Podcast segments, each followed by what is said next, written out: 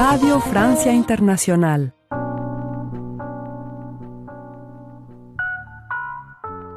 Bienvenidos a una página a la vez. Con ustedes, Ángela Suazo, como cada martes a las 6 de la tarde, con una retransmisión los miércoles a las 8 y 30 de la mañana a través de esta, RFI Santo Domingo. Este es un espacio para hablar de libros, de la magia de leer y la oportunidad del reto que tenemos todos de contar, de transmitir, de compartir lo que somos. Los invito a descubrir el universo que se abre entre nosotros cuando aceptamos leer un libro. Y hoy vamos a conversar con la escritora argentina Kekena Corbalán, docente, escritora y curadora feminista.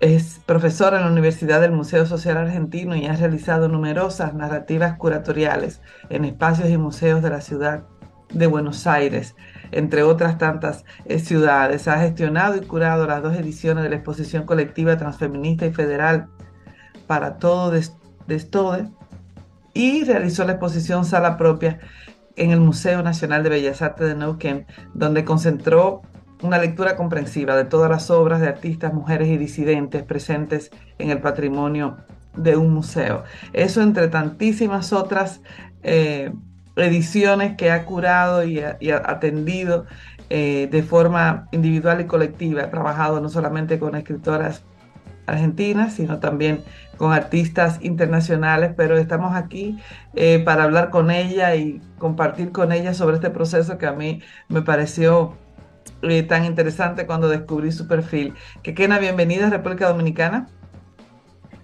Bienvenida, gracias, bienvenida a un mundo nuevo. Gracias Ángela por esta invitación. Bueno, pues me llamó eh, de primer paso cuando vi tu libro Curaduría Efectiva. Y me sorprendió mucho y dije, déjame ver de qué, de qué va, de qué va lo que haces. Y luego ahí me fui adentrando a, esa mirada de las obras, eh, la ideología ¿no? detrás, detrás de la obra y la propuesta.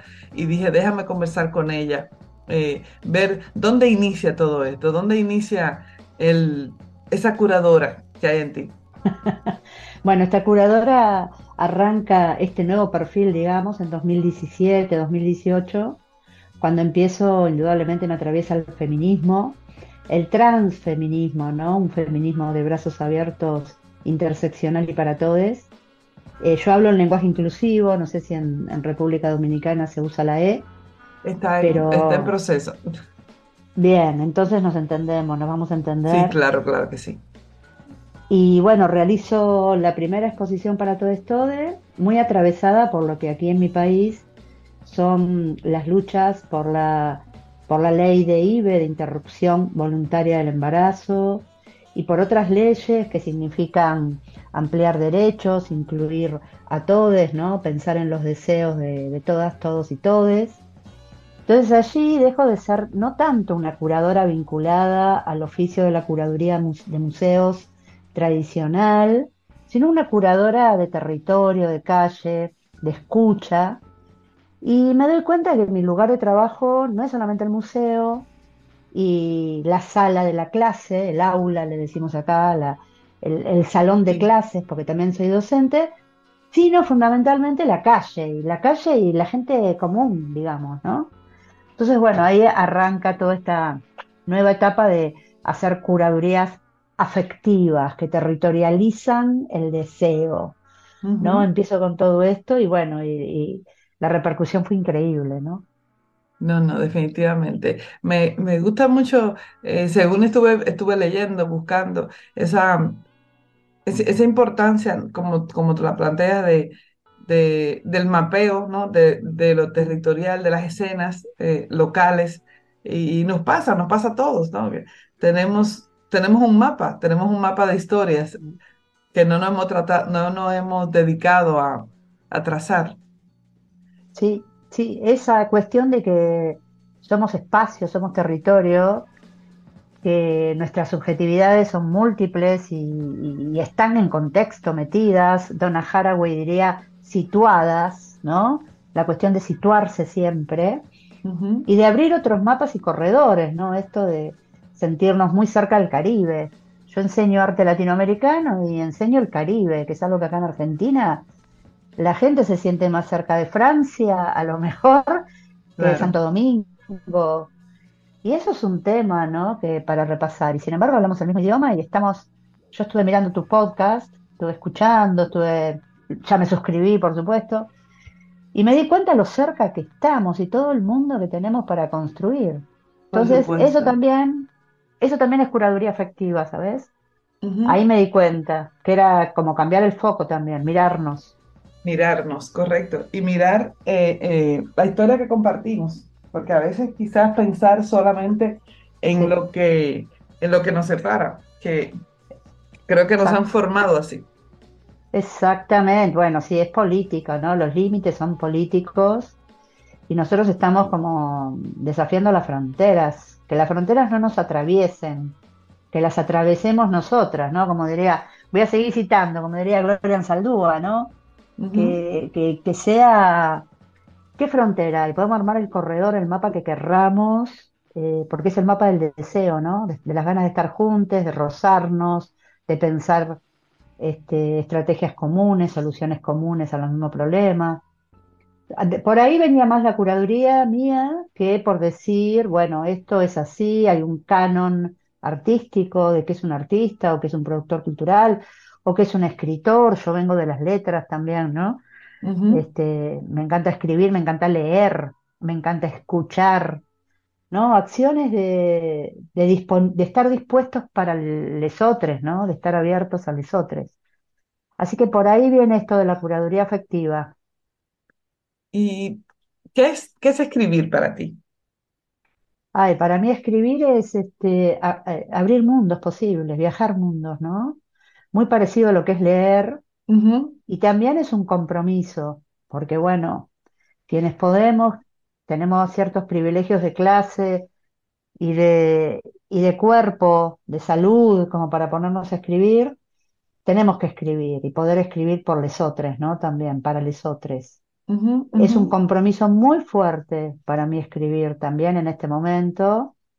Eh, yo tengo cuatro libros escritos y los dos últimos fueron como un, un pequeño boom acá, están siendo, ni yo me lo puedo creer, acá las pibas, se entiende las pibas, ¿no? La- Sí, sí, las sí. chavas, las cabras, compran el libro, no sé cómo se dice en, en Santo Domingo, las pibas, la- Bueno, las las jóvenes, jovencitas, sí, las las jovencitas jovencitas. o las La- muchachitas, eh, como son sinónimos. Eh, compran el libro, lo leen, lo pasan, lo tienen este, pirata, lo han hecho pirata ya en un formato PDF que circula y a mí me encanta eso, porque claro, habla de que quien no puede comprar el libro, pues que tome lo que es suyo también, ¿no? Sí, claro, en algún Eh, momento leía, en algún momento leía que, que alguien decía que dejaba los, sus libros, como un librero que dejaba sus libros sí, expuestos, dice, porque el que roba no lee y el que lee no roba, y, y el, y el que necesita robar para leer se lo merece. exactamente, qué felicidad que, que la gente robe para leer y no para comer, ¿no? Que la gente pueda tener su panza llena y, y se dedique a, a robar este libro, sería hermoso un mundo así. Y sí, ese libro empezó a circular, Curaduría Afectiva, que lo editó una editorial que se llama Cariño, que ya te habla de que la construcción es por el amor, ¿no? Eh, soy una mujer que ama, diría Audre Lorde. Sigo citando compañeras.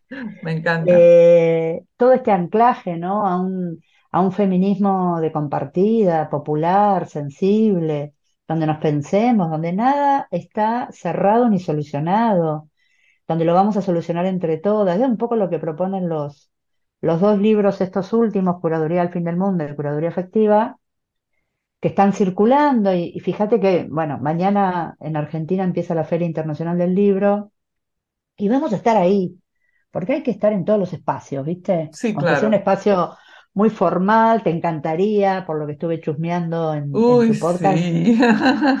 Tenés que venir a Es, Argentina, tenés que venir a la Feria del Libro a hacer podcast. Ese, ese, ese, ese es uno de los sueños. Ese está, ese está en la lista de los sueños literarios.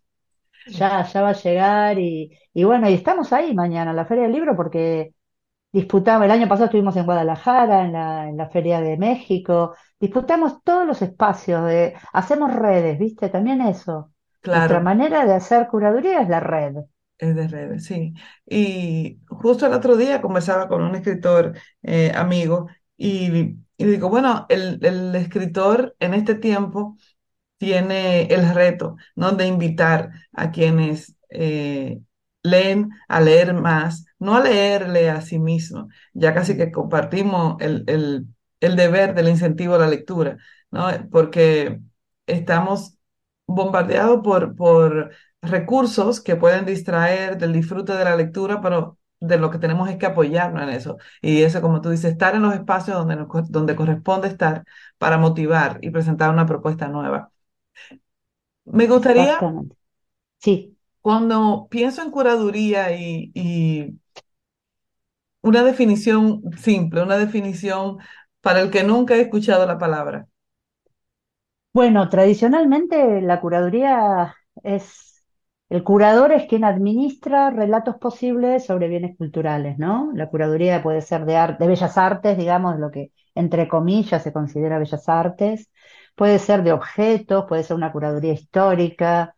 La curaduría es un ejercicio de poner en común en un relato posible, asequible, como una especie de mediador, el curador, eh, una serie de objetos que son de una cultura y leer esa cultura. Esa sería como la tarea de lo que hace un curador, ¿no? Y bueno, yo pensando nosotras, cuando digo nosotras digo yo, pensando en toda esta cuestión de qué es curar, empecé a relacionarlo con los territorios, ¿no?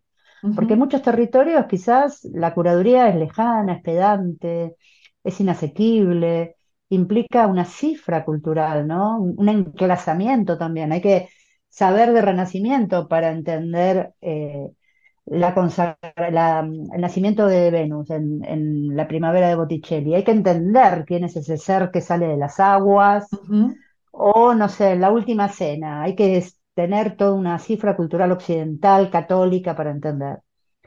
Y en cambio había otra curaduría que era mucho más cercana a la gente, que tenía que ver con decidir la gente qué quiere ver en su museo.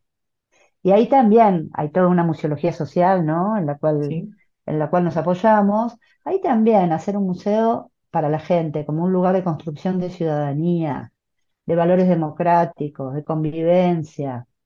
Así que por ese lado, re- repensar la curaduría un poco, ¿no? Que siga, que claro. siga siendo la, la propuesta de volver asequibles eh, algunos relatos de, de los bienes que son de todes, porque los bienes culturales son de todes.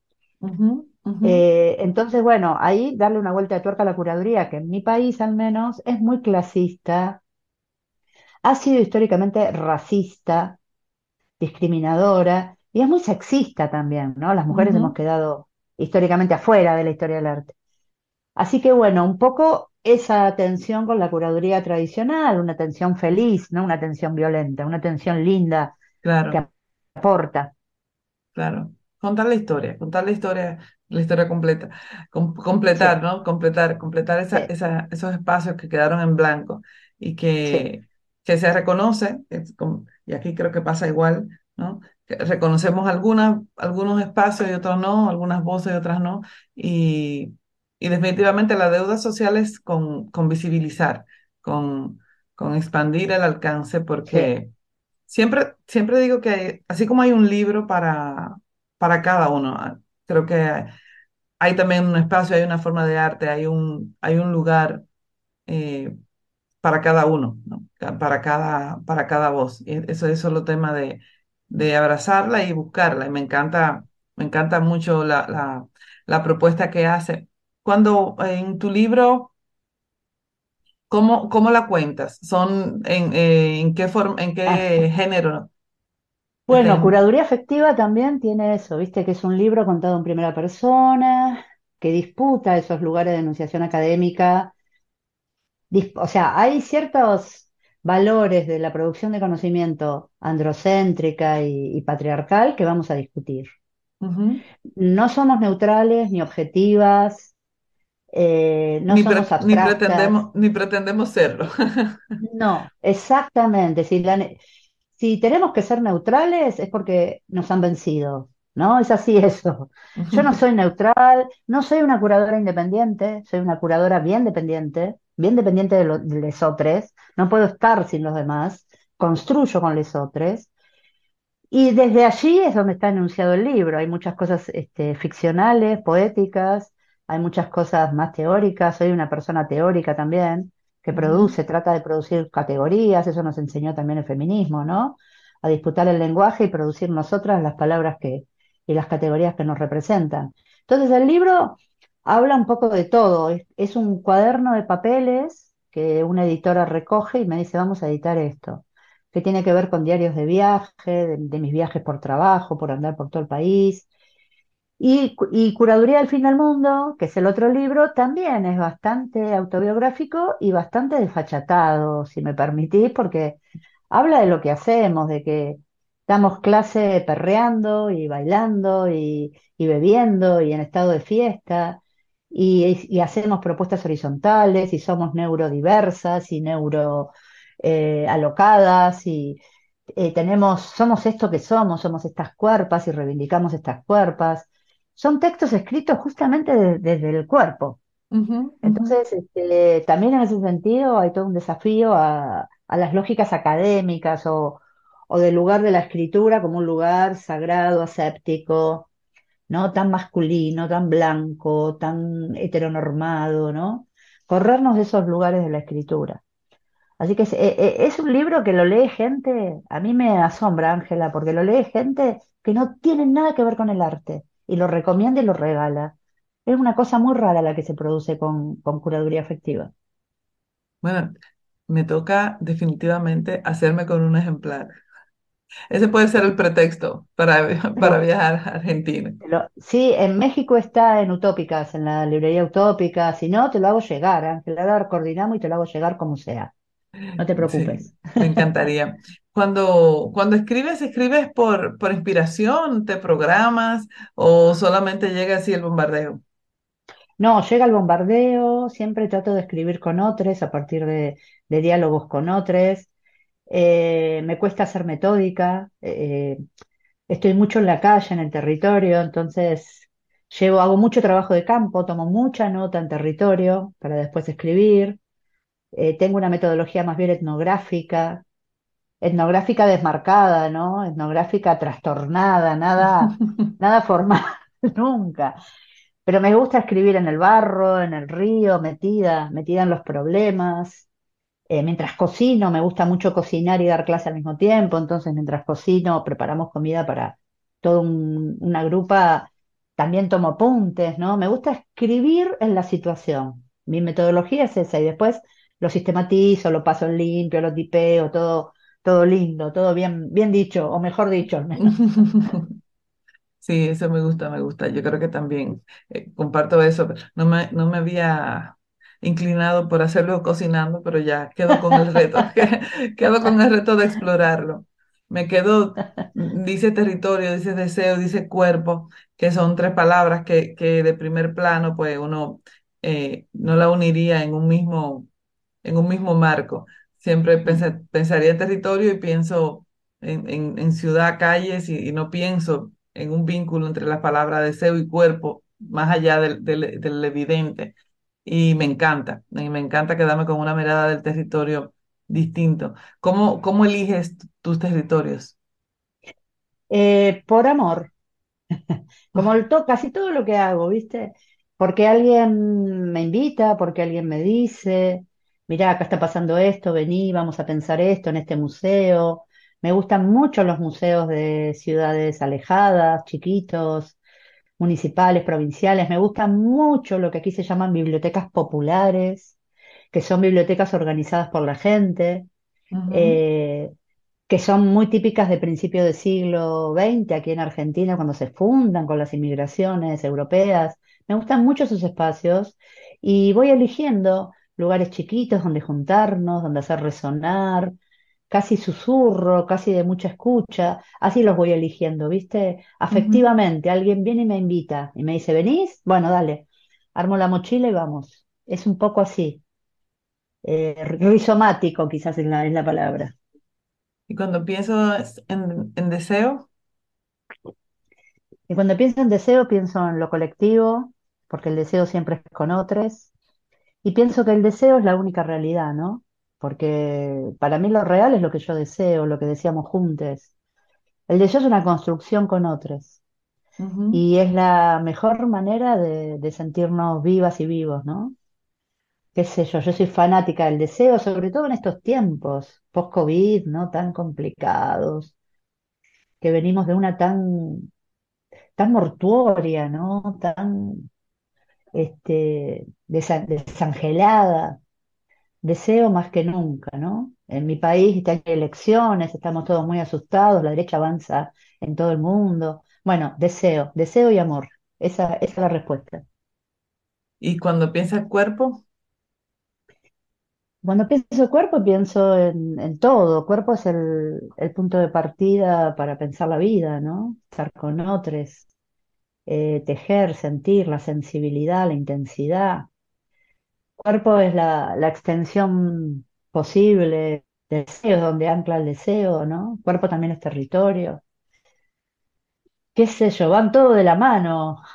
Eh, la palabra es cuerpo, ¿no? La palabra cuerpa encuentra un lugarcito en el cuerpo y lo expresa. El cuerpo es la, la mediación para estar en el mundo. Por suerte nos dimos cuenta que teníamos un cuerpo, Sí, ¿no? Sobre todo los intelectuales. sí, que, que estamos habitando, Sí, habitándonos. sí, Sí, sí, totalmente. me gusta mucho, me gusta mucho ese, ese planteamiento. Y me gustaría eh, escuchar de ti, no sé, un fragmento de, de, de uno de tus libros o algo que sitúe a mis escuchas en, en lo que haces, en lo que, en lo que escribes y que puedan contextualizar todo esto que nos has dicho de forma práctica. Bien, voy a, a buscarte entonces. Mira, estoy agarrando el libro. Bueno, voy a, a leer un pedacito de los campamentos que hacemos, ¿no? Que está en Curaduría del Fin del Mundo, porque una de las curadurías que hacemos es acampar. Entonces vamos a hablar de el campamento. En el campamento hay un momento donde el agenciamiento de todas nuestras subjetividades con el tiempo-espacio compartido se vuelve vitalidad pura. Esto es lo que llamamos territorializar el deseo. Así estemos en la ría helada de Santa Cruz, en el paralelo 51, o en Resistencia, con el calor húmedo a las puertas del monte llamado impenetrable, en el paralelo 27. Nadie está en el campamento para filosofar, ni para hacer etnografías, ni para investigar, si esto significa manejarnos con grandes corpus y métodos de trabajo asertivos que necesitan darnos algo. En el estado de campamento abandonamos cualquier plan bibliográfico, cualquier estado de la cuestión. Empezamos una y otra vez de nuevo, pero con la potencia afectiva de sabernos habitando juntas y juntos, es decir, inventando otros mundos. Recuperamos las historias de vida y en muchos casos las reparamos. Nos reparamos en los vínculos. No hay inicio, nudo y desenlace. Hay un devenir campo, territorio, una vez más, historia, memoria, futuridades. Dejamos que los vínculos trabajen nuestros conocimientos, nos operamos, nos sobramos en el desplazamiento de la inteligencia hacia la interagencia. Este devenir de un modelo curatorial implica aprender a confiar. Y confiar es volvernos disponibles desde la intuición para que pase lo que tenga que pasar. Bueno, este es un fragmentito de Curaduría del Fin del Mundo. me Bueno, encanta. gracias, gracias. Quisiera que, que nos recomendaras algunos libros que, que, que necesitamos leer, que, libros que, libros que, que, que, co- que consideras que, no- que mis escuchas y, eh, y ahora los tuyos deben de, de De acoger. leer. Ay, qué linda pregunta. Bueno, eh, a mí decididamente me, me hace muy bien leer a Donna Haraway. Seguir con el problema, creo que es un libro que hay que recomendar. Calculo que está en Santo Domingo. Eh, de Argentina creo que hay muy buena literatura de ficción, ¿no? Tenemos grandes, enormes escritoras feministas, pero yo recomendaría los trabajos de, de- de mis amigas, digamos, de Celeste Medrano. Sigo recomen- recomendando a Celeste Medrano. Recomiendo muchísimo a María Lugones, que es una feminista, fue una feminista decolonial que introdujo en la discusión decolonial, que discutimos tanto la cuestión de la mujer, ¿no? Porque se dieron cuenta de, de- de la colonialidad, pero no del patriarcado, los compañeros decoloniales. Eh, y después ha- hago un llamamiento a, a la poesía, a comprar y buscar libros de poesía y fanzines. Yo ando mucho en el, en el pequeñísimo formato por cuestiones también de ayudar a las compañeras. Eh, y, y recuperar, ¿no? Recuperar lecturas poéticas de los compañeros y las compañeras trans, ¿no? Leer este, al Gaita, al Gaita Nil, Gaita Nil, que tiene un libro hermoso con los compañeros que se llama Texto Vampiro, que habla de, de la testosterona, es una recreación de Martín Fierro en términos de testosterona, también lo recomiendo, no sé si se conseguirá ya. Hice como un pequeño paneo de, de libros para leer y creo que mm, hay que leer a las mujeres. Si le- si mi recomendación es salgan a buscar escritoras mujeres, feministas, de color, preferentemente mujeres de color, porque necesitamos que, que las compañeras sigan escribiendo y, y tomen su voz y les, nos corramos para que hablen ellas. Así que, no sé, Ángela, se me ocurren esos ahora. Y me ¿Qué encanta, y me encanta. Cuando tú lees, ¿lees, lees escritores nuevos o escritores consagrados? Leo de todo, me gusta mucho la literatura, la literatura toda, universal, me gusta mucho la novela, la ficción, eh, y también busco gente nueva, ando mucho por las ferias, compro mucho, mucha literatura de gente que desconocida, Mm, tengo como una adicción a comprar libros que a veces no, no llego a leer, tengo una pila, pero necesito más, ¿viste cómo es esto? Que tenés una pila de libros por leer que acabas de comprar, pero necesitas ir a comprar otros. Eso, eso deberían de estudiarlo. Totalmente, es un caso, una, es una adicción. un- es una adicción, es una adicción a la que estamos presos. Siempre hay uno más eh, y no nos alcanza el tiempo ni de leerlo ni, ni queremos dejar de, de comprarlos. Exactamente, tenemos un, un consumo conflictivo de libros, ¿viste? Es un, es un tema, el tema del consumo. Pero bueno, hermoso, lo digo irónicamente, ¿no? Sí, claro que así sí. que me la paso, ¿viste? Es un, me la paso gastándome el dinero en libros y regalo libros. Cuando no sé qué regalar, ahora compré y leí autobi- Autobiografía de un pulpo de Vinciane Desprez que es una, una filósofa francesa, la de Pre, y se lo regalé a medio mundo. Lo leí y lo compro y lo regalo, aunque no haya, no medie ningún cumpleaños ni ningún aniversario, lo regalo igual. Así que Pues bueno, así, y así debe ser, así debe ser. Le- le- tenemos que leer y, leer y regalar para compartir lo que nos ha marcado y que otros descubran en el camino una mirada distinta. sí, ¿Qué consejo sí. tú le darías a alguien que, que bueno, que, que no se decide escribir, que sabe que tiene el gusanillo y no, y no se lanza? Y le diría que escribir escribimos todos, hoy más que nunca nos pasamos horas mandando mensajes de texto, poniendo palabras a las redes, y que Escribir es también, es como un vicio, ¿no? Hay que tomarle gustito, que arranque, que es darse un espacio, darse un espacio para llegar a los otros desde otro lugar, que es hermoso llegarle a otro, ¿no? Escribir algo y que otro lo sienta, que es una sensibilidad compartida y que se lo merece. Todos nos merecemos el placer de escribir, así que laburaría mucho al lado del placer, ¿no? De encontrar el placer de la voz eh, que nunca es una voz individual, siempre es una voz colectiva, aunque el enunciado, la enunciación sea individual, siempre es colectiva, ¿no? Parece contradictorio, pero es así. sí. Así que bueno, le diría eso, recuperemos el placer de escribir. Ese, para mí, aprender a escribir a los cinco años fue uno de los momentos, todavía me lo acuerdo, cuando empecé a entender ese, esos palotes y esos círculos que hacía con un lápiz en un cuaderno, para mí fue uno de los momentos más gloriosos de mi vida. Claro, Ese, todavía tengo la sensación corporal de ese momento, Ángela, con, con la maestra de primer grado, de- de- del primer nivel que me enseñó. Así que recuperemos ese placer, ese claro. descubrimiento. Me encanta. Y con eso nos despedimos. Eh, por hoy te agradezco muchísimo tu generosidad, tu tiempo y la oportunidad de, de conocernos. Eh, ha sido, ha sido una conversación fantástica y muy especial para mí. Bueno, Ángela, y venite a Argentina, que acá te esperamos con los brazos abiertos. Así será.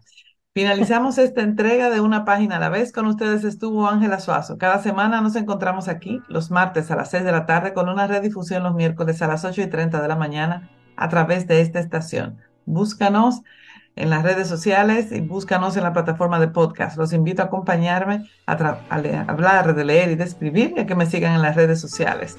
Ángela Suazo. Un placer.